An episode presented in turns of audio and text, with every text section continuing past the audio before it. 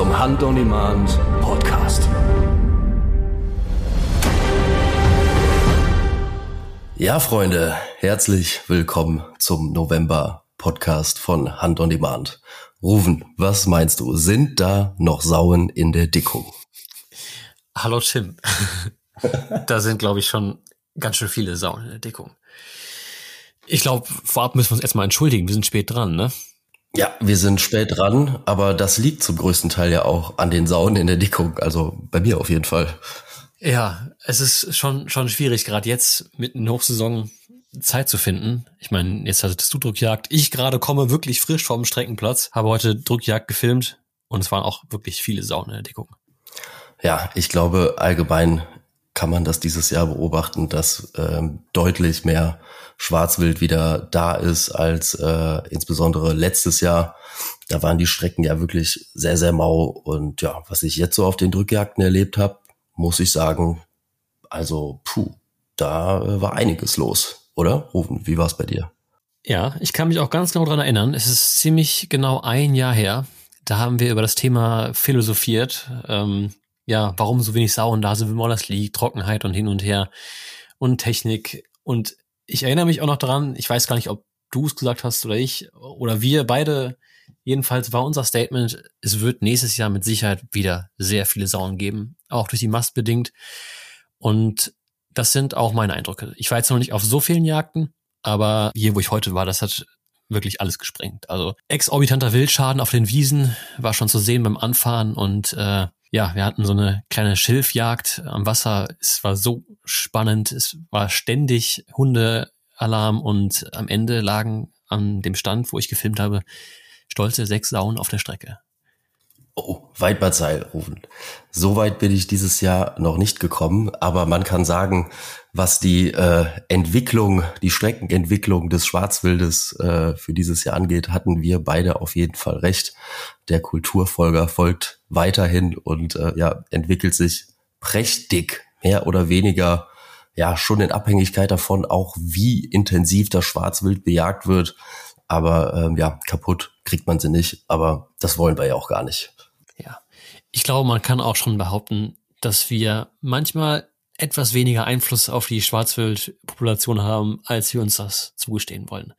Also natürlich klar, wir können ganz schön reduzieren, aber wenn man mal die Zuwachsrate mit an die 300 Prozent bedenkt unter guten Bedingungen, und die hatten wir auch im letzten Jahr, dann geht das auch wieder ganz schnell nach oben. Und ja, da sind wir gerade. Also bei mir zumindest mein Eindruck ist überall schöne Frischlingsrotten, viele, viel Nachwuchs gab es, der auch durchgekommen ist im Frühjahr und äh, ja, jetzt gibt's Saunen satt.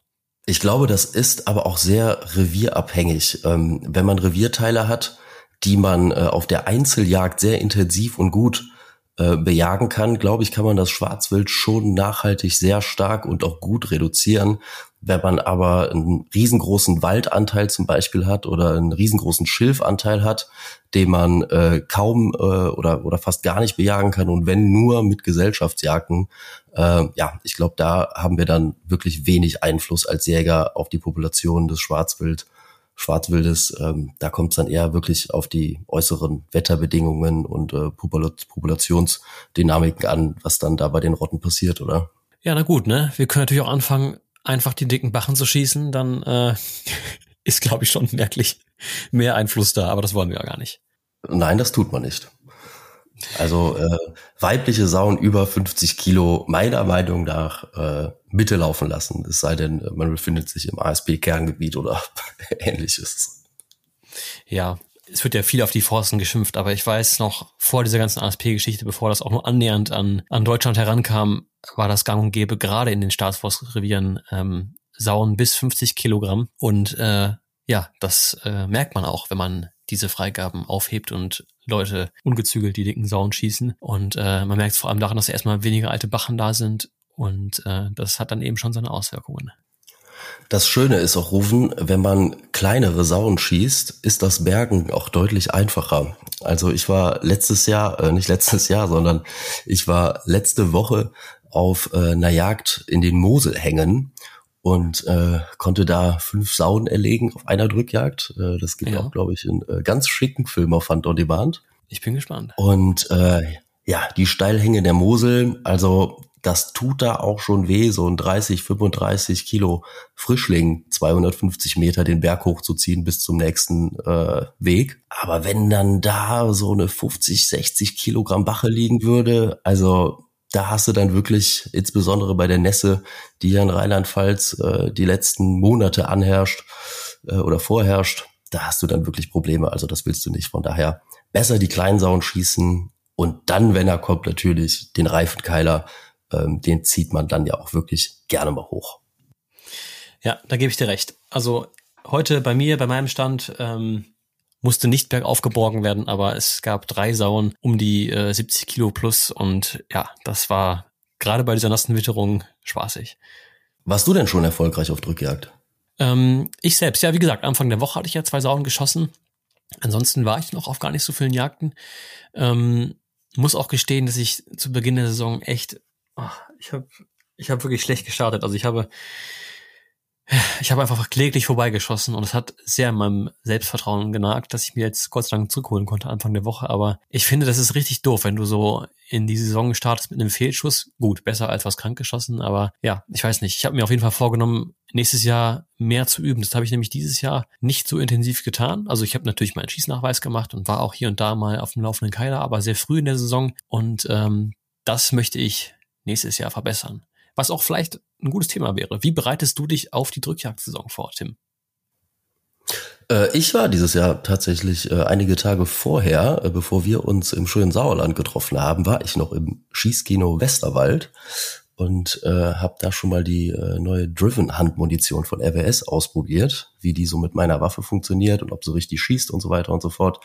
Das hat alles hervorragend geklappt und einen Tag später hast du mich ja Rufen äh, zumindest sehr erfolgreich angestellt auf der Siegerbrückjagd, wo ich meine ersten zwei Stück Sieger in Deutschland erlegen konnte, auf einen Streich mehr oder weniger sozusagen und damit ja auch noch äh, ja, glatt Jagdkönig sozusagen geworden bin. Äh, das hat mich sehr gefreut, Rufen. Also ich äh, lasse mich in Zukunft sehr gerne wieder von dir anstellen. Irgendwo. Ja, hat Freude gemacht. Und es ist auch einfach schön, wenn man zusammen mit ähm, Freunden, Bekannten, Familie, wie auch immer, jagt, das macht dann doch viel mehr Spaß. Und dann freue ich mich auch sehr für meinen Standnachbarn. ja, also an der Stelle auch nochmal Danke äh, an Roman für die Einladung. Äh, es war wirklich ein sehr, sehr, sehr schöner Jagdtag.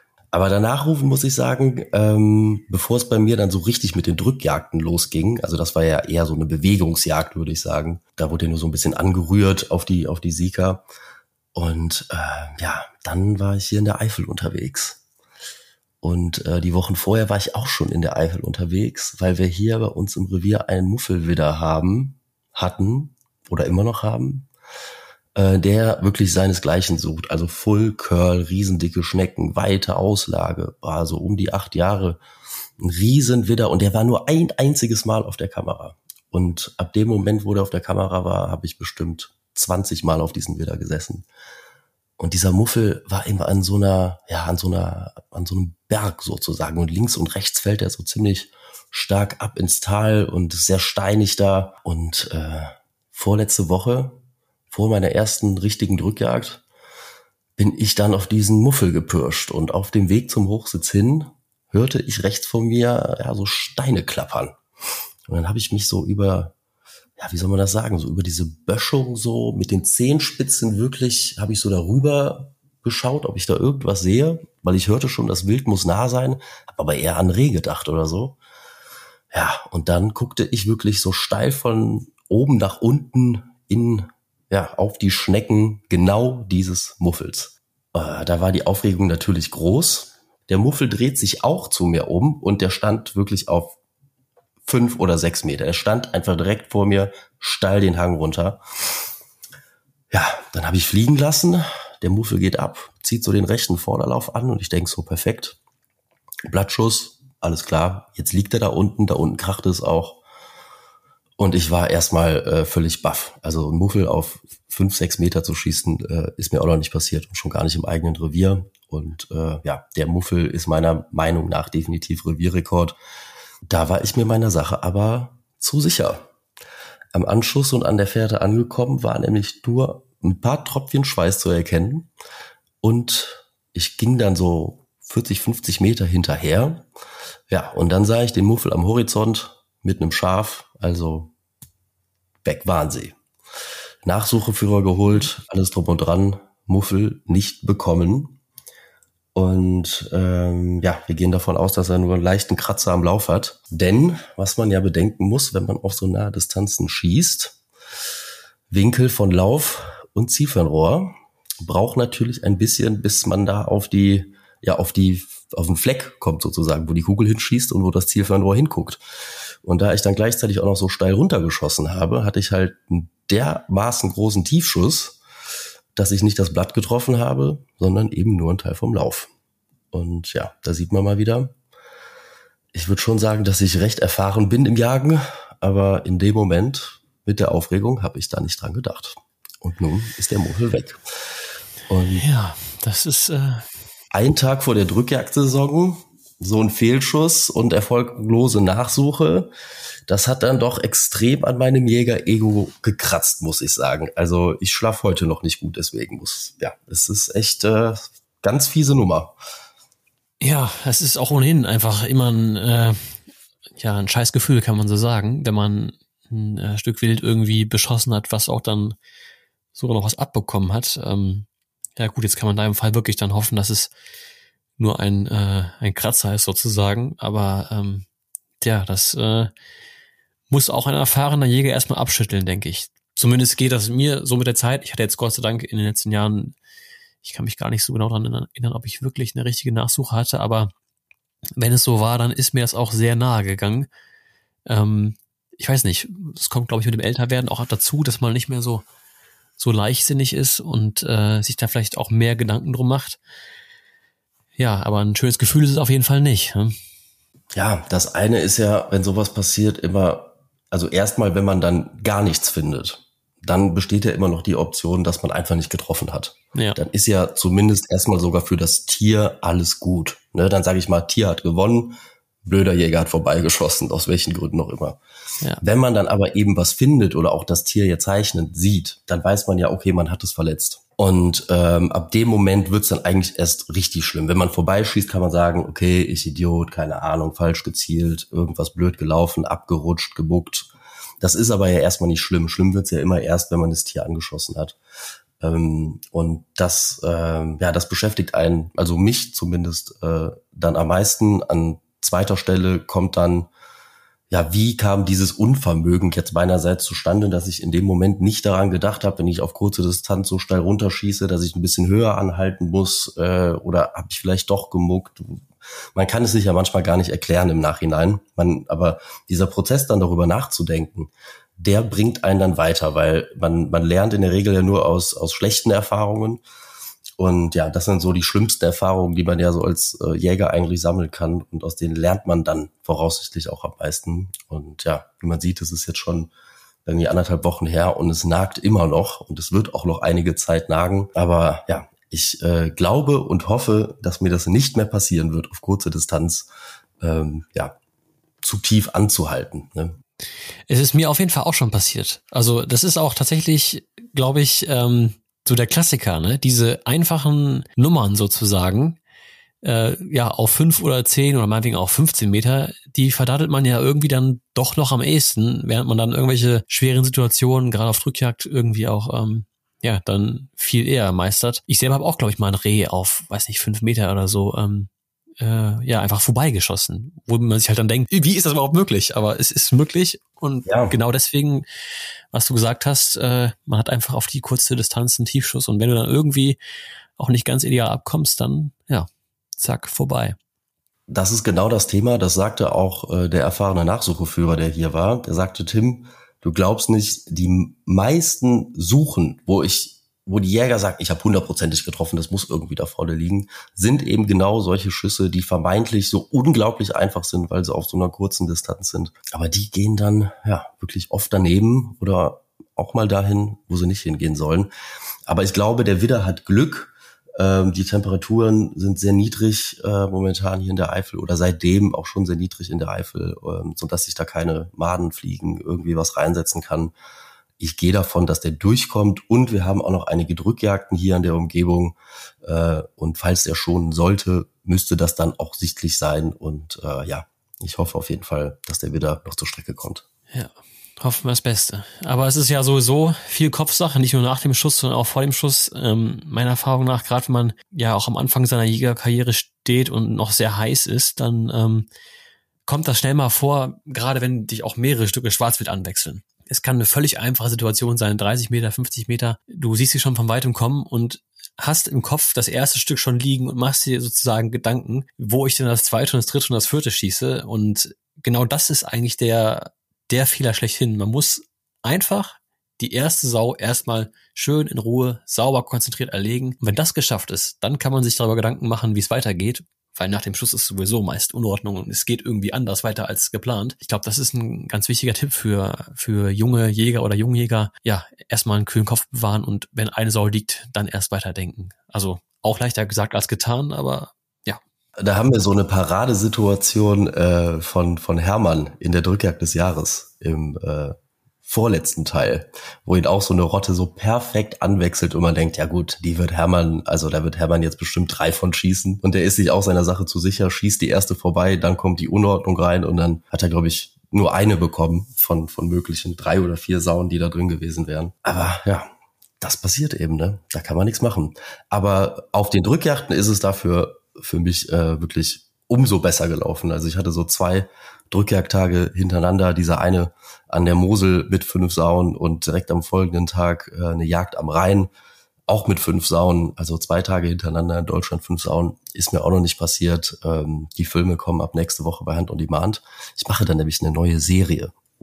Ich habe mir jetzt überlegt, ich mache jetzt die Serie Drückjagd Stories. Das sind dann so Filme, die sind dann nur so 15 Minuten lang. Also die kann man so schnell snacken, konsumieren, anschauen. Die ziehen sich nicht so ewig. Und ähm, alles mit GoPro, Shotcam und so weiter gefilmt. Manchmal habe ich auch einen Kameramann dabei gehabt. Ähm, ist, glaube ich, äh, ganz spannend, weil man ähm, hat so das Gefühl, man, man sieht das so aus komplett meiner Perspektive oder wenn man so mit bei mir auf dem Stand gewesen wäre. Und äh, man sieht eben auch ganz gut so, wie ich mich so verhalte man das jetzt gut findet oder nicht, äh, muss dann jeder selber wissen. Aber ähm, ich finde es eine ganz spannende Aufnahme. Und es gibt viele Sauen zu sehen. Also das freut ja eigentlich jeden. Ja, da bin ich mal gespannt. Ich muss noch ein bisschen äh, Geduld aufbringen selber, bis ich den nächsten Film rausbringe. Ich habe zwar einiges im Kasten, auch wirklich tolle Projekte, die jetzt veröffentlicht werden wollen, auch schon längst veröffentlicht äh, hätten sein sollen, aber ja, jetzt muss erstmal Jurassic Jelena fertig und äh, dann kommt Rückkehr des Jahres und ich muss ja auch noch für unseren, ja kann man sagen, Relaunch muss ich ja auch noch ein bisschen was schaffen.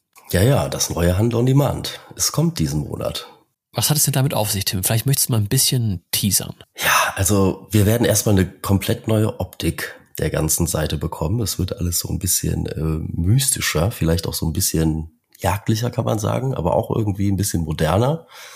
Ähm, vor allen Dingen wird es aber auch neue Funktionen geben. Also viele, wir haben jetzt ja über 700 Videos und ähm, wenn man da was Bestimmtes sucht, ist das mittlerweile auf der Seite gar nicht mehr so einfach gewesen. Und äh, wir haben eine neue Suchfunktion, ähm, Filter, die man einsetzen kann. Äh, wenn man jetzt sagt, man will ein Video gucken, was vielleicht nur 15 Minuten ist, kann man halt die Zeit einstellen, äh, was man dann eben sehen will, was für eine Kategorie und so weiter und so fort. Und äh, die Kommentarfunktion haben wir auch extrem erweitert, damit man auch mal äh, ja, so Leute markieren kann. Bei denen äh, geht dann so eine Glocke auf und die kriegen eine Push-Benachrichtigung, ähm, dass sie dann auch sehen, wenn was passiert ist unter einem Video. Und äh, ja, noch ein paar andere Features, aber das werdet ihr dann sehen. Ich will noch nicht zu viel verraten. Ja, und demnächst gibt es auch eine Ankündigung, nicht wahr? Ja, am äh, 1. Dezember werden wir dann äh, announcen, was es wirklich ist. Äh, es handelt sich aber um den Hood Day. Äh, Hand on die Band hat Geburtstag äh, im Januar, mehr verrate ich jetzt erstmal nicht. Und äh, dazu haben wir und äh, alle Partner von Hand on Demand uns richtig was einfallen lassen und es wird richtig, richtig fette Preise, Gewinnspiele geben und ähm, das alles führt aber zu einer bestimmten, ja, Sache oder zu einem bestimmten Tag. Also der Geburtstag von Hand und dem Mahn soll nicht nur das sein, sondern auch noch etwas anderes. Äh, hat was mit Jagdfilmen zu tun, wie man sich vielleicht vorstellen kann. Aber wie gesagt, das äh, veröffentlichen wir am 1. Dezember, was dann im Januar passieren wird. Ja, sehr schön. Ich bin auch gespannt und ähm, ja, bevor es jetzt weitergeht mit den nächsten Jagden und Rückjagden, wollen wir mal zurückschauen, was es so den letzten Monat an Filmen gab? Ja, immer gerne rufen. Die Top 3 Filme des Monats. Okay, Tim, dann würde ich sagen, diesmal fange ich mal an. Also du fängst ja irgendwie immer an mit den Top 3 Filmen. Jetzt muss wir können uns da ja nie, nie dran erinnern, wer es beim letzten Mal angefangen hat. Deswegen ist das bei uns, glaube ich, ein heilloses Durcheinander. Doch, doch, doch. Ich fange jetzt mal an. Ich muss auch, glaube ich, mal irgendwann das Intro äh, in den Podcast machen. Willst du beim nächsten Mal? Da ich mich ja auch irgendwie, ja genau, habe ich mich ja auch mal zurückgehalten. Okay, ähm, ja, Platz drei. Ich kann mich nicht so richtig entscheiden. Ja, ich bin immer noch hin und her gerissen, aber ich, ich würde einfach mal spontan einen Film von den Young Wild Hunters wählen, ähm, nämlich äh, aus Namibia und es ging um die Jagd auf einen Zebra. And that always uh gives you the reminder why do we hunt? Um, hunting is not only conservation, hunting is uh, in ourselves, it's in our nature. And if people ask you why do you hunt animals, I think one must just go on these rock paintings, look at them. Why did they hunt? Und das Spannende bei dem Film fand ich, dass ähm, ja, dass der Farmer, der dort besucht wurde, der war deutsch und ich fand, das waren sehr schöne Einblicke in die Jagd in Namibia. Wir hatten jetzt natürlich schon viele schöne Filme davon auf Hand on Demand, aber irgendwie, ich weiß nicht, das hat mich äh, ein bisschen catcht. Deswegen bei Platz drei. Ja, ich habe den Film ähm, auch gesehen. Mir hat er auch ganz gut gefallen, weil ähm, mir fällt jetzt leider der Name nicht von ihm ein. Aber dieser dieser Deutsch-Namibianer ähm, hat das einfach schön erklärt, äh, wie das da alles läuft. Und da kann ich vielleicht auch äh, schon mal ein bisschen spoilern. Wir werden bald auch neue Publisher bekommen auf Hand on Demand. Und äh, die sind auch aus Namibia. Und äh, ich habe die ersten zwei Folgen schon gesehen und das wird richtig, richtig gut. Weil die beiden, also es ist ein Ehepaar, ähm, die, ja, also die sind einfach ultra sympathisch und äh, kennen die Jagd in Namibia ebenso von der Pike auf und geben noch mal so ganz Einblicke, ganz andere Einblicke in dieses Land. Ich war ja mit Jens äh, und mit dir rufen ja auch das erste Mal dort dieses Jahr und äh, wir sind total fasziniert. Ich weiß, viele ähm, sagen so, ah, Afrika, ich weiß nicht, soll ich da mal hin? So einer war ich auch. Aber so wie auch jeder sagt, der einmal da gewesen ist, äh, er kommt immer wieder zurück. Und ich glaube, diese zwei werden dann äh, die letzten, die davon noch nicht überzeugt sind, äh, auch noch überzeugen. Aber zurück zum Thema. Äh, mein Platz drei, äh, rufen äh, böse Zungen, behaupten ja, du hast immer eine Zwiebel auf Tasche. Eine Zitrone. Oder eine Zitrone. Funktioniert wahrscheinlich beides. Aber äh, mein Platz drei ist Blut, Schweiß und eben die besagten Tränen.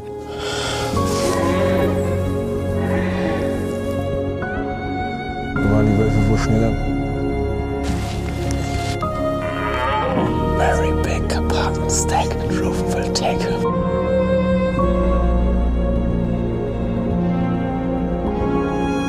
Riesenstarker Hirsch. Ich hoffe einfach, dass wir noch irgendeine Chance bekommen. Rufen deine äh, Wildnisjagd in den Karpaten auf äh, diesen wirklich unglaublichen Hirsch den ihr da über Tage verfolgt habt.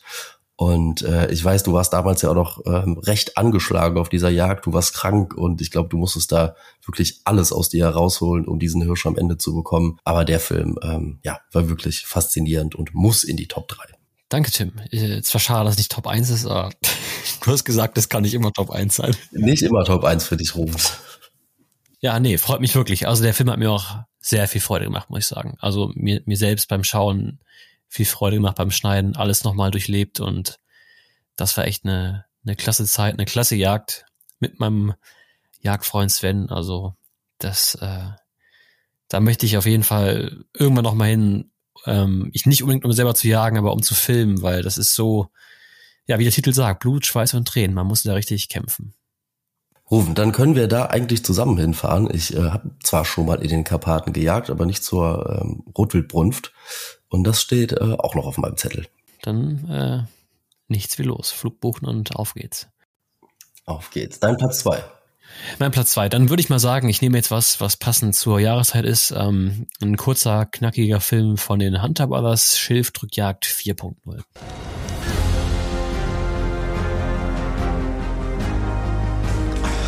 Marcel. Ich hab Messer geschossen. Da hat mich gerade ein Frischling überlistet. So, Rückjagd im Schild vorbei. Holland, Waldmannsheil. Ja, und ich glaube, man muss gar nicht viel, viel dazu sagen. Es war eine sehr erfolgreiche Jagd mit tollem Anblick. Das Wild kam nahe. Das war kurzweilig. Ähm, Drückjagd, wie es halt sein kann und sollte sozusagen. Deswegen mein Platz zwei. Rufen, da haben wir jetzt ja was gemeinsam. Denn auch mein Platz zwei ist ein Film von den Hunter Brothers. Äh, da wird sich auch viel bewegt, aber in dem Fall auch eher wieder den Berg hoch.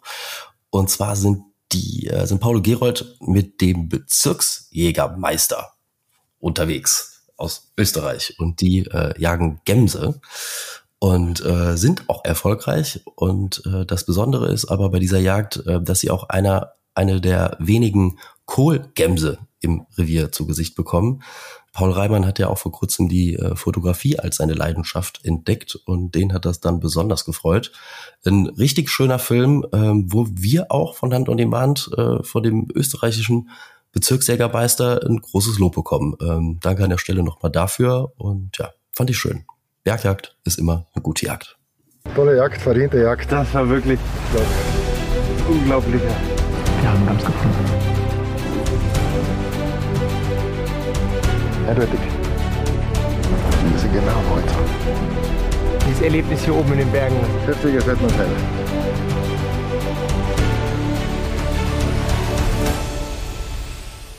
Und ich bin auch echt neidisch, muss ich sagen. Paul und Gerold haben sich die Gämse mitgenommen und ah, Gamsfleisch ist wirklich richtig gut. Also Mhm. Neid, Neid. Ja. Das kann man machen. Dann So. äh, mein Platz eins. Ähm, Mhm. Da würde ich auch sagen, passend zur Jahreszeit, die Dammwildbrunft ist ja jetzt sozusagen vorbei. Vielleicht hier und da noch der andere Hirsch, der noch etwas nachbrumpflich rülpst. Aber ihr wart letztes Jahr zur Brunft im Reimannforst und habt dort Dammwild gejagt. Und Jens hat da wirklich einen ganz besonderen Hirsch ähm, erjagt. Und das waren so schöne Aufnahmen, auch wirklich faszinierende Brunftaufnahmen, so viele verschiedene Schaufler zu sehen, dass mich das äh, sehr beeindruckt hat und wünsche da Jens zu diesem Film und zu diesem Hirsch Waldmanns Heil.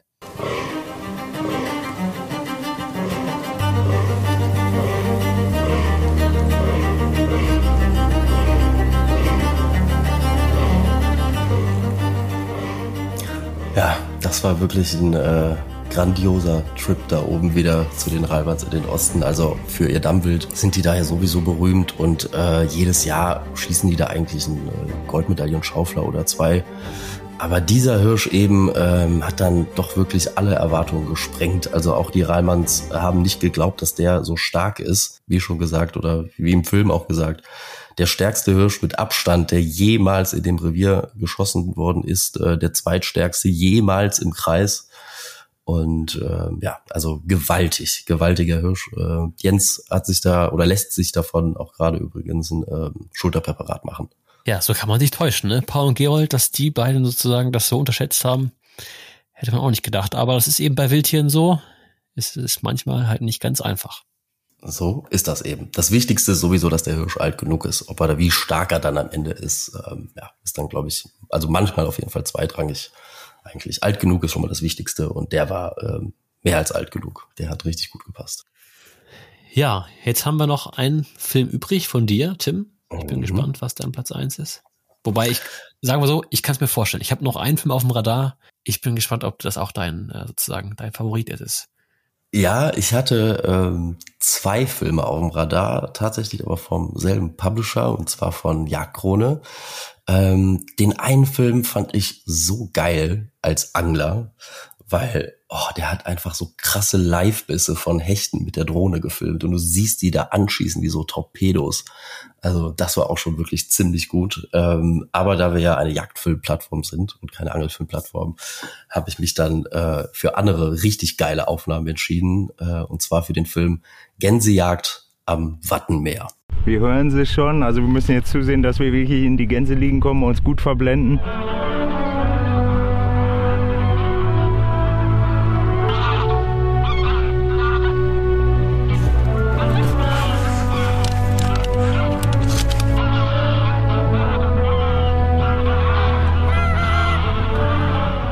War Hermann oben im Norden. Und äh, ich glaube, letztes Jahr hatten die da schon mal so eine kleine Testjagd irgendwie gemacht, um mal zu gucken, wie die Gänse da irgendwie fliegen.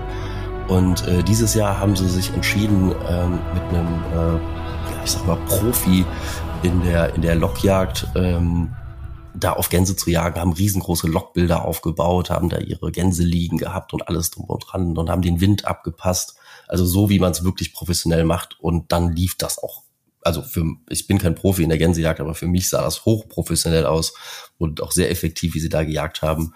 Und die holen wirklich da eine ganz nach der anderen vom Himmel äh, mit wirklich richtig guten Aufnahmen und auch schön erklärt, wie das einfach funktioniert hat.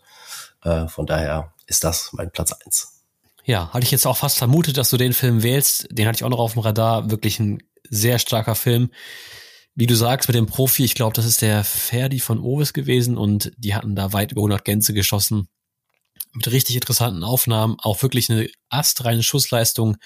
Hundearbeit dabei, da hat wirklich alles gepasst, vom Logbild äh, ja, bis hin zum hinterher zur Verwertung. Ähm, das war richtig stark. Also das, das sah wirklich nach einer sehr gelungenen Jagd aus. Chapeau. Warst du schon mal auf Gänsejagd rufen? Gänsejagd habe ich nicht gemacht. Also ich habe schon mal äh, eine Gans geschossen tatsächlich äh, mit der ähm, Büchse aber. Das geht ja bei Gänsen auch. Aber jetzt diese klassische Gänsejagd aus den Liegen irgendwo oder halt aus einem Versteck habe ich das noch nicht gemacht. Ähm, aber wirklich äh, sieht grandios aus. Ich bin nur froh, dass ich jetzt keinen Film darüber machen muss, weil Hermann hat es jetzt ja gemacht, hat es vorgemacht. Weil ich glaube, den Film zu schneiden war unfassbar viel Arbeit. ja, ja, das sind, das sind viele Szenen. Aber Rufen, ich dachte eigentlich mit der Büchse schießt man nur Schwäne. Ja, äh, da musst du den Gerold fragen, der ist da Experte. Ja, Ruven, da haben wir wieder unsere drei Top-Filme des Monats, beziehungsweise sind es ja eigentlich sechs. Drei von dir und drei von mir.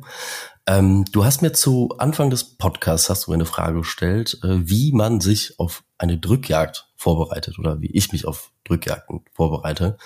Und äh, natürlich muss man schießen können, Schießkino, Training, Training, Training, laufender Keiler, wie auch immer. Äh, man muss alles dabei haben. Äh, man muss sein Drückjagdglas eingeschossen haben, Warnkleidung, etc., alles. So. Und dann kommt ja aber der Tag, da können ja viele schon schlecht schlafen, wenn sie wissen, am nächsten Tag ist Drückjagd, da sind ja alle aufgeregt. Und dann äh, quält man sich dann morgens aus dem Bett raus, fährt zur Drückjagd, dann kommt die Ansprache, Freigabe und so weiter. Und was ich mittlerweile ganz, ganz häufig in Ansprachen höre, also wir machen das äh, auch schon seit längerer Zeit, ist, dass wir den Leuten zu Beginn sagen, insbesondere in Hochwildrevieren ist das sehr entscheidend, Leute, geht bitte auf euren Drückjagdstand, als wenn ihr zum Ansitz gehen würdet.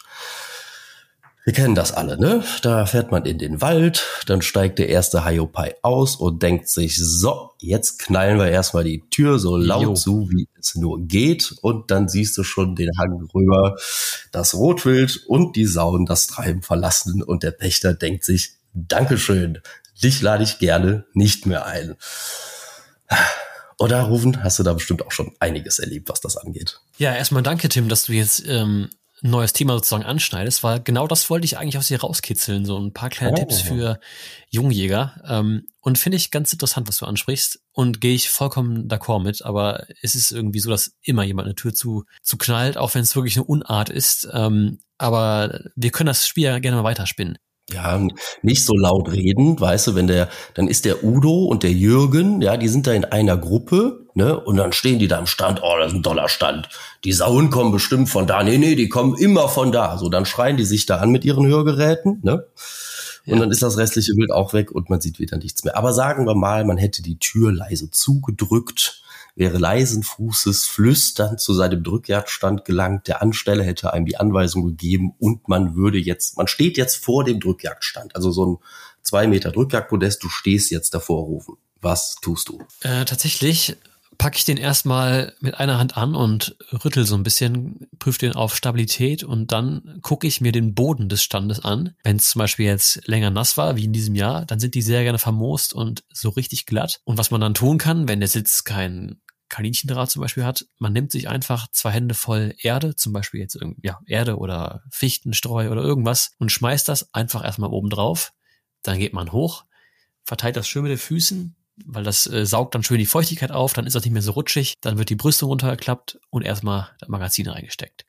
Ja, da äh, würde ich mitgehen. Ich habe mittlerweile äh, meistens wirklich sogar so einen kleinen Sack äh, Streusalz bei mir äh, im Rucksack, ähm, weil es ja zu der Jahreszeit ja wirklich meistens so ist, dass die Dinger wirklich äh, richtig glitschig sind und dann kann es auch mal gefährlich werden. Ähm, hab sogar schon mal auf einer Yacht gesehen, dass die so an dem Drückjagdbock dranhingen, also so, so ein kleiner Sack Streusalz. Ja. Äh, das hilft dann natürlich auch. Und also du standst dann davor, hast den auf die Sicherheit äh, geprüft, äh, den, den Boden äh, mit, mit Erde versehen, damit du nicht mehr rutschst und dann stehst du da oben drauf und lädst erstmal die Kanone. Richtig? Ganz genau. Ich komme mir gerade so ein bisschen vor wie äh, in der Jägerprüfung. und da steht der Bock. Was tun Sie? Dann stehst du auf dem Drückjagdbock mit geladener Waffe und dann. Ja, dann verschaffe ich mir erstmal einen Überblick. Also man ist ja meistens irgendwo auch mal auf einem Stand, den man noch nicht gesehen hat. Und ganz wichtig ist zuerst, sich die, ähm, sich der Sicherheit bewusst zu machen. Also gucken, wo habe ich gegebenenfalls meinen Nachbarn stehen, der mir auch vorher angesagt wurde oder vom Ansteller gezeigt wurde im Idealfall. Wo sind gegebenenfalls ähm, ja Gefahrensektoren, wo ich auf gar keinen Fall hinschießen darf? Wo habe ich Kugelfang? Wo könnte es schwierig sein? Und ähm, versuche mir die Entfernung auch so grob abzuschätzen. Manche haben auch sogar ein Entfernungsmesser dabei. Mittlerweile habe ich das nicht mehr. Ich sage, denn, ich gehe irgendwo ähm, auf eine Jagd, wo ich weiß, ich sitze auf einer großen Heidefläche oder sowas. Ja, und ähm, sobald ich mir diese Gedanken gemacht habe, kann die Jagd sozusagen beginnen. Du hast äh, vollkommen recht, genauso mache ich das auch. Ähm, ich gehe dann auf den Stand, erstmal die Waffe, fall schon mal, was kommt ist ja gerne mal zu Beginn des Treibens so. Und dann schaue ich mir auch erstmal, ähm, ja, das sind ja meistens dann äh, orangene Ausrufezeichen, die irgendwo stehen, wo man definitiv nicht hinschießen darf. Ähm, das gucke ich mir erstmal an, dann gucke ich mir die Bereiche an, wo vielleicht kein Kugelfang gegeben sein könnte. Und äh, dann mache ich aber noch eine Sache, die äh, ich finde persönlich sehr wichtig ist. Und zwar überlege ich mir, wenn die Sauen zum Beispiel dann, also da ist eine schöne Schneise im Gegenhang, zum Beispiel auf, sagen wir, 60, 70, 80 Meter. Und dann überlege ich mir da schon, okay, wenn da die Sauen schnell kommen, wie muss mein Vorhaltemaß ungefähr sein auf diese Distanz? Ne? Also klar, wenn du jetzt auf 20 Meter schießt oder, oder 30 Meter, musst du nicht großartig vorhalten. Wenn die aber auf 60 oder 70 Meter kommen, dann musst du schon, ich sage jetzt mal, vorm Wurf abdrücken, damit die Kugel da ankommt, äh, wo sie hinkommen soll. Und ähm, ich glaube, das ist auch nochmal ein ganz guter Tipp, dass man sich schon vorher mal so ein bisschen, weil wenn das wild kommt, hast du keine Zeit mal nachzudenken. Da kannst du nur noch intuitiv schießen. Aber wenn man das vorher schon mal so ein bisschen weiß, habe ich auf jeden Fall schon Situationen gehabt, wo das sehr geholfen hat. Ja, deswegen sagte ich ja auch, oder das war das, was ich meinte mit äh, Entfernung abschätzen. Es ist wirklich ganz wichtig. Ähm, aber ich dachte, du sagst jetzt, als du meintest, da mache ich etwas ganz anderes Wichtiges, äh, dachte ich, du wolltest mir sagen, du machst eine Instagram-Story.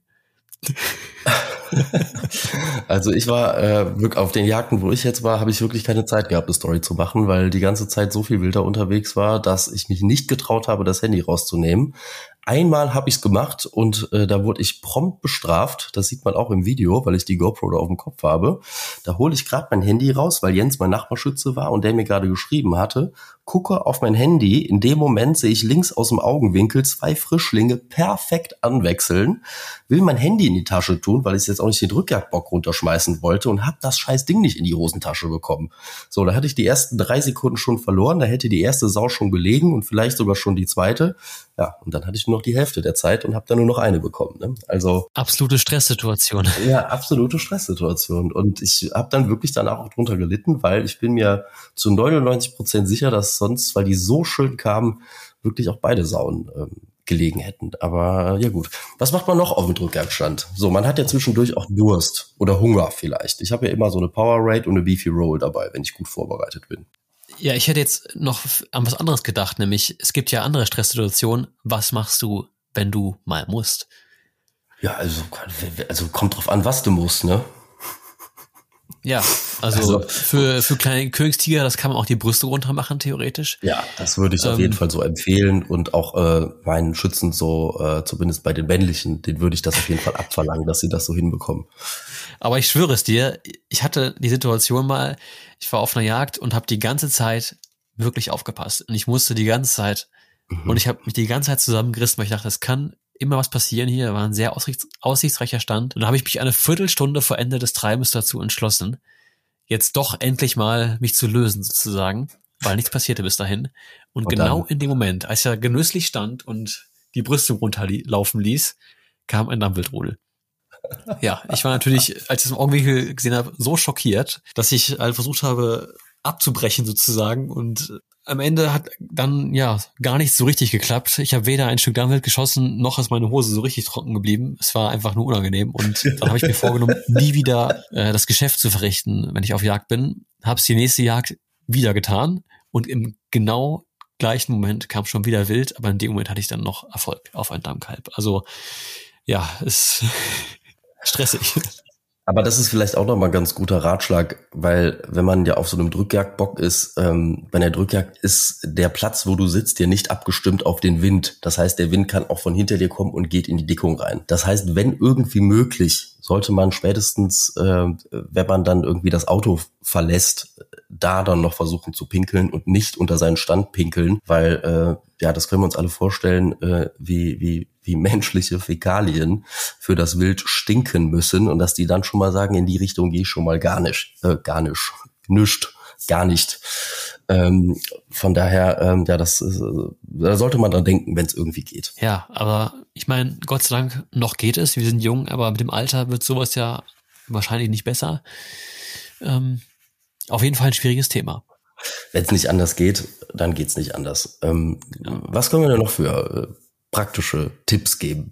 Ähm, vielleicht noch, was in den Jagdrucksack auf jeden Fall reingehört. Und ich finde, das ist bei der Drückjagd auf jeden Fall irgendwas zum Bergen. Und wenn es nur so ein kleiner Bergehaken ist, weil je nachdem, wo du stehst, ähm, ja, auch 300 Meter mit einem Reh können sehr lang werden. Und wenn die Finger kalt sind, ist das unangenehm, die Läufe zu packen, finde ich. Und da ist ein kleiner Haken Gold wert. Ähm, man kann sich auch zur Not behelfen mit einem, Stock, den man durch die äh, aufgeschärften Seen sozusagen steckt. Aber ähm, ja, das ist auf jeden Fall etwas, was ich immer dabei habe. Ganz wichtig auch äh, natürlich Munition und das Magazin oder bei, wie bei mir bei der Blaser die Abzugseinheit, habe ich auch schon mal vergessen. Sehr unangenehm, bist du direkt der Edeltreiber. Und das äh, Gespött auf der ähm, auf, beim Schlüsseltreiben. Ja, und natürlich Messer, Handschuhe, das sind so Essentials, die ich immer dabei habe. Ja, und wenn äh, bei diesen verregneten Tagen auf jeden Fall auch äh, genug äh, Taschentücher. Ich habe mittlerweile auch immer ein kleines äh, Handtuch im Rucksack, weil damit ist es ein bisschen angenehmer. Das kann man sich dann irgendwo ja hinlegen oder in die Tasche gerade tun. Das geht ein bisschen schneller, als wenn man dann wieder so ein so ein Zewa raussucht. Aber was wirklich auch ein entscheidender Punkt ist, das hast du eben gesagt, ist Munition. Also ich glaube, die meisten Jäger nehmen so, ich sag mal so zehn Schuss mit auf Drückjagd. Ähm, da hätte ich dann schon Probleme bekommen bei einer dieser Drückjagden. Also es ist wirklich ein scheiß Gefühl, wenn du dann da sitzt oder stehst und äh, hast irgendwie das Magazin nur noch halb voll und also so irgendwie nur noch zwei oder drei Schuss. Ne? Weil man muss ja, also klar, bei den meisten Drückjagden, weiß ich nicht, da schießt du gar nicht oder vielleicht zwei, drei Mal. Also normalerweise kommt man mit zehn Schuss aus. Aber wenn man dann wirklich mal so einen Sahnetag hat, wie äh, vor einigen Jahren Paul Reimann bei uns in der Eifel, äh, der es geschafft hat, äh, da elf Stück Schalenwild zu erlegen. Wenn du da nur zehn Schuss dabei gehabt hättest, dann hätte das mit den elf Stück halt nicht funktioniert. Ne? Also man sollte doch äh, immer darauf vorbereitet sein, äh, dass Diana einem mal einen, Leck, äh, einen schicken Gruß äh, nach unten schickt und sagt, mein Freund, du hast so gut gejagt, äh, jetzt krieg, kannst du mal richtig Beute machen auf der Drückjagd. Und äh, weil das wäre ja wirklich super ärgerlich, wenn du den Anlauf deines Lebens hast und hast irgendwie nur zehn Schuss Munition dabei. Das wäre ja wirklich, äh, gar nicht, auszu gar nicht auszudenken. Ja gut, und dieser Tag, der kommt wahrscheinlich auch wirklich nur einmal. Also ich hatte ihn noch nicht, dass ich, glaube ich, mal über zehn Schuss gebraucht hätte. Auf keinen Fall. Nein. Aber ähm, ich, ich glaube, das meiste, was ich mal auf dem Drückjagdstand erlegt habe, waren, waren vier oder fünf Stück. Aber ich hatte auch noch nie einfach diese Gelegenheit. Und äh, natürlich mag das irgendwann dann kommen, wenn man es braucht, aber ja, da muss man eben doch vorbereitet sein. Aber sag mal, Rufen, wenn die Drückjagd dann läuft, also so Drückjagd geht ja in der Regel so um die drei Stunden sitzt du, stehst du und wo liegt oder hältst du deine Waffe? Ähm, ist etwas davon abhängig, was es für eine Jagd ist. Ähm, wenn es eine ausgesprochene Rotwildjagd ist, ähm, dann sitze ich tatsächlich und vor allem sitze ich in der Anfangsphase vor dem Hundeschnallen. Da sitze ich dann gerne, einfach weil dann das Rotwild meist locker ist und äh, oder angerührt wird, die kommen dann halt nicht schnell oder nicht nicht flüchtig vor irgendeinem Hund, sondern wechseln vertraut an und gerade wenn das mehrere Stücke sind, die Eugen verdammt gut. Und da finde ich, ist es wichtig, einfach zu sitzen, zumal du dann auch meist die Gelegenheit hast, äh, auf ein stehendes Stück Wild zu schießen dabei, ähm, sodass du das einfach sitzen tun kannst. Aber ansonsten stehe ich eigentlich durchgängig, weil es auch irgendwie nicht so kalt ist. Also ich finde, wenn man sitzt, dann kriegt man so kalte Oberschenkel und finde ich unangenehm. Äh, du hast recht. Ich finde auch, es kommt darauf an, äh, was es für eine Jagd ist. Ähm, es ist ja aber auch so ein bisschen auf Drückjagd, ist es ja auch so ein bisschen wie auf Treibjagd. Ähm, du hast sicherlich ja auch schon mal oder warst sicherlich schon mal auf einer Hasenjagd. Und da ist es ja auch so, du, wenn du siehst, der Hase kommt, du rührst dich nicht, bis der Hase so weit oder so nah gekommen ist, dass du schießen könntest. Ja. Weil wenn du dich vorher bewegst, ist der Hase weg. Der, der, der, der äugt auch so gut, der, der hat dich sofort mit, wenn du dich bewegst. Ich habe das letztes Jahr gesehen, da hat ein Treiber einen Schützen so dermaßen lang gemacht, weil der sich irgendwie bei zehn Hasen immer zu früh bewegt hat. Und äh, ja, das versaut einem dann natürlich den Jagdtag. Aber auf Drückjagd finde ich, ist es auch so. Auch bei den Sauen, wenn die kommen, also wenn man die Gelegenheit hat, schon in Anschlag zu gehen, bevor die Sau einen sehen kann, gut, dann kann man das machen. Wenn die Sau oder aber auch besonders das Rotwild, das äugt ja auch extrem gut, wie auch das Muffelwild, wenn die kommen und du merkst, die kommen jetzt so nah, aber sind gerade noch verdeckt, so vielleicht ein bisschen und ich kann noch nicht, noch, kann noch nicht schießen, aber die könnten mich sehen dann lieber noch nicht in Anschlag gehen, sondern ja. erst, wenn man wirklich weiß, okay, jetzt gleich kommt die Lücke, wo ich, wo ich schießen kann, oder jetzt gerade habe ich so ein bisschen Deckung, dass das Wild mich nicht sieht, weil sonst kann man sich da echt auch ähm, einen Anlauf mit versauen, wenn man da zu früh anfängt, irgendwie rumzuhampeln ja. oder sich hektisch zu bewegen. Ne? Ich finde sowieso, man sollte sich auf dem Drückjagdbock wirklich so verhalten, als wäre man auf Einzeljagd. Also natürlich ist das nicht so schlimm, man spricht und so meistens, aber trotzdem, ich bin auf dem Drückjagdbock lieber leise, flüster, ähm, versuche mich auch, wie du sagst, langsam zu bewegen, ähm, einfach weil das Wild ja doch dann einiges mitbekommt. Und es gibt einfach diese Chancen. Ich hatte letztes Jahr eine Jagd und ich habe die ganze Zeit gefroren. Ich war so aufmerksam und ich habe ich hatte einen tollen Stand, aber es ist einfach nichts passiert. Und irgendwann habe ich die Konzentration verloren etwas und dann musste ich husten, habe laut gehustet, drehe mich um und sehe in dem Moment zwei Stücke Rehwild abspringen. Und das war dann der Fehler, den ich gemacht habe, einfach zu laut zu sein. Deswegen, das Wetter, das Wetter ist natürlich da auch entscheidend. Ne? Also wenn es windstill ist und man vielleicht sogar Frost hat und du hörst das Wild gefühlt aus dem Kilometer schon, dass es kommt, da kann man sich auch ganz gemütlich hinsetzen, die Waffe irgendwo hinlegen, dann hast du einen entspannten Drückjagdtag. Wenn das aber so ist wie die letzten Wochen hier in der Eifel, du hast Dauerregen und Sturm und du hörst nichts, also du jagst nur auf Sicht, dann musst du halt eigentlich immer bereit sein. Und da gibt's auch, ich spoiler ja richtig meine Filme jetzt gerade, äh, da gibt's so eine geile Szene äh, bei dem ersten Drückjagdfilm, der jetzt kommen wird. Da habe ich so die GoPro in der Hand, sitze auf dem Stand und filme mich so und erzähle gerade, was zu einer Saudi vorher gekommen ist. Und im Hintergrund siehst du ganz gemütlich so ein Schmaltier an mir vorbeilaufen. Ah. also ich, Schmaltier oder Altier, ich kann es nicht sagen. Ich hätte mich wahrscheinlich nicht getraut, es zu schießen, äh, weil nur Kälber frei waren mit dazugehörigen Altieren, wie sich das auch so gehört. Und ein Schmaltier auf Drückjagd ist eigentlich Außer wenn es wirklich ein schwaches ist, was klar, was klar, klar erkennbar ist, ist es eigentlich immer ein Alter, deswegen bin ich da vorsichtig. Aber äh, ja, das ist auch eine ziemlich witzige Szene. Ja, machen wir uns nichts vor, das schlechte Wetter rettet den Tieren ähm, einfach das Leben. So ist es halt. Ja, weil die Schützen auch äh, deutlich schlechter schießen. Also man sagt ja sonst auf Drückjagd so, äh, ja, eins zu zwei, so 50 Prozent der Schüsse äh, treffen oder töten. Und ich glaube, bei schlechtem Wetter liegt man da eher so bei 25 bis 30 Prozent. Ne? Also das macht schon was aus. Ja, wobei diese 50 Prozent, die rühren natürlich dann meist vom Schwarzfeld her, weil es halt einfach häufig vorkommt, dass eine Sache zweimal beschossen wird oder weil sie noch weiterläuft, äh, sicherheitshalber nochmal beschossen wird. Ähm, ich glaube eigentlich, die Füchse sind dafür verantwortlich. Hatte auf Drücker hat auch jeder immer einen Fuchs vorbeigeschossen, oder? Ja, ich mache deswegen auch gar nicht erst auf Füchse, aber ich wollte das nur sagen, nicht, dass jetzt irgendwelche unbedarften Zuschauer, Zuhörer den Eindruck kriegen, dass bei der Jagd nur vorbeigeschossen wird. Ja, okay. Tim. Ich glaube, wir haben jetzt auch äh, genug äh, Profi Hand on Demand, Profi Hand on Demand Tipps äh, zu, zu Drückjagdständen gegeben. Aber ich glaube, hier und da ist schon was Hilfreiches dabei gewesen. Ähm, am wichtigsten ist aber wirklich äh, die Sicherheitskorridore abzuchecken und ähm, wenn man sich nicht sicher ist, besser den Finger gerade lassen. Nichts auf Teufel komm raus machen. Ja, Sicherheit vor Jagderfolg. Tim, du hast noch ein paar Neuigkeiten von Hand on Demand für uns, glaube ich, und dann äh, wird es auch schon fast Zeit. Ähm, ich wollte gerade sagen, ins Bett zu gehen, aber es stimmt gar nicht. Zum Schlüsseltreiben möchte ich gleich gehen. ja, du kannst ja heute noch ein bisschen feiern.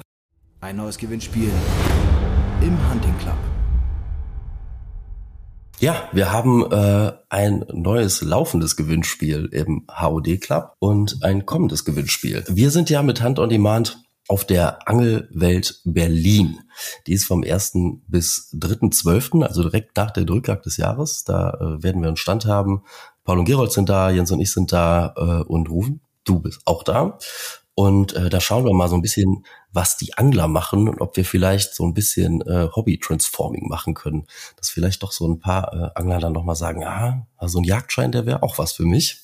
Äh, da sind wir auf jeden Fall und äh, da gibt es jetzt äh, gerade im äh, HOD Club äh, fünfmal zwei Tagestickets ähm, zu gewinnen für diese Veranstaltung. Im Anschluss an dieses Gewinnspiel kommt aber noch ein Gewinnspiel von unserem äh, Partner Hubertus Gold. Das Gewinnspiel wird vom 13.11. bis zum 25.11. gehen und da gibt's äh, vier Pakete im Wert von je 250 Euro zu gewinnen äh, mit Hundefutter, Zubehör, äh, unter anderem auch so eine Hundedecke, Hundeleine, eine Büffelhornpfeife. Ist das so ein Pfeifding, rufen, womit man den Hund ruft? Ähm, ich weiß es ehrlich gesagt nicht genau. Könnte sein. Ich habe sowas gar nicht.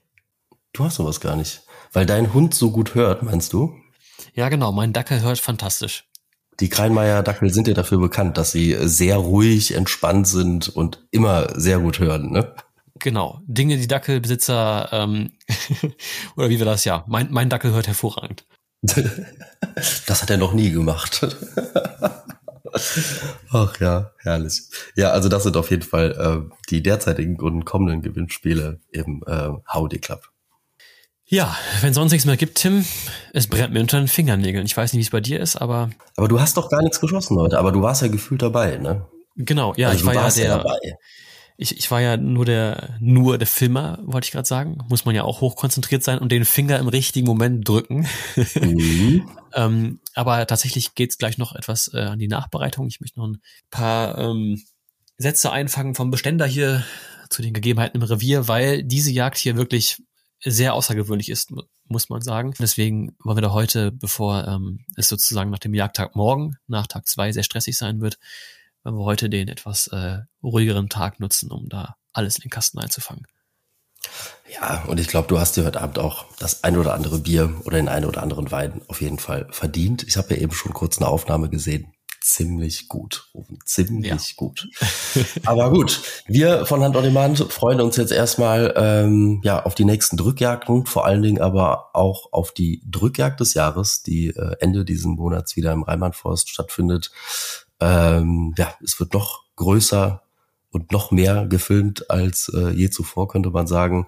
Äh, wir freuen uns auf äh, neue, tolle, spannende Gäste, die auch dabei sind und äh, auch mit der Kamera begleitet werden. Und wir freuen uns ähm, ja auf äh, eine redaktionelle Begleitung. Äh, es werden äh, ein, ein paar Redakteure der Pirsch vor Ort sein und äh, über die Drückjagd des Jahres berichten. Mal sehen, äh, was da noch so kommt rufen. Ich bin auch gespannt. Ich denke, wir werden uns dann ähnlich wie dieses Mal etwas später hören. Also noch nicht direkt zum Beginn des Dezembers, weil da das Ganze noch läuft sozusagen. Also irgendwann Mitte Dezember. Und wir ja auch auf der Angelwelt sind erstmal, ne? Ich würde sagen, ich freue mich. Bis dahin, Tim. Vielen Dank für das Gespräch und äh, ja, Weidmannsheil. Weidmannsheil euch allen auch für die Drückjagdsaison. Bleibt gesund. Bis dahin. Da sind noch Sauen in der Deckung. Treibt sie raus, treibt sie raus, treibt sie raus, raus, raus. Sind noch Sauen in der Deckung. Treibt sie raus, treibt sie raus, treibt sie raus. Was